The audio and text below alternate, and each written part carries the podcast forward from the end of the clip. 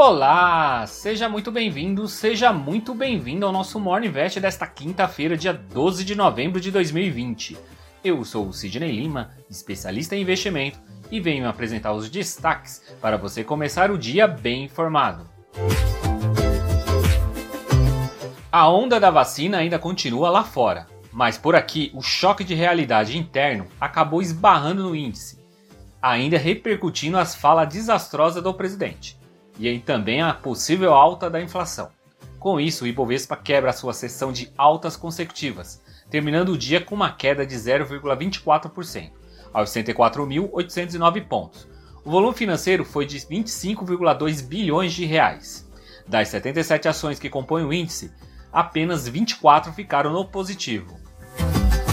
As cinco maiores altas foram Via Varejo subindo 5,61%, seguida por BTG, Marfrig, B3 e B2W.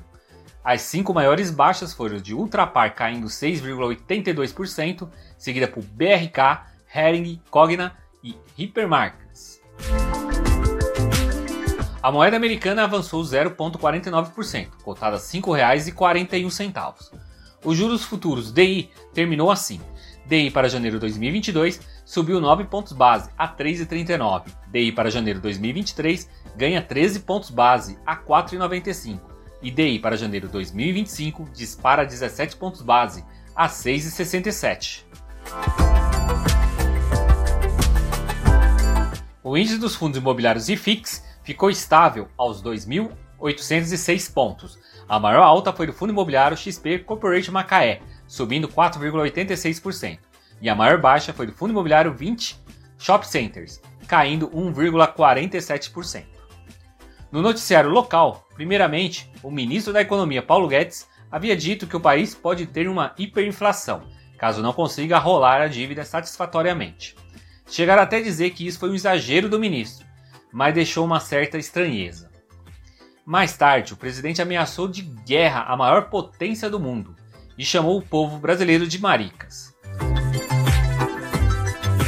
Nos indicadores, as vendas do varejo subiram 0,6% em setembro, ficando abaixo do esperado, conforme apontou o IBGE.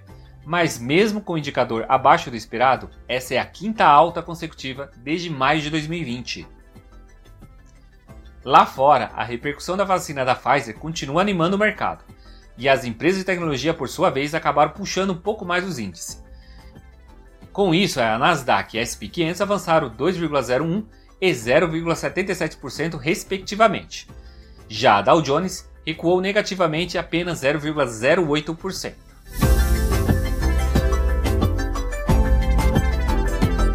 E hoje teremos a divulgação do PIB da Inglaterra e também o índice de preço por atacado na Alemanha. Nos Estados Unidos, o número de pedidos de seguro-desemprego e por aqui o índice de crescimento do setor de serviços.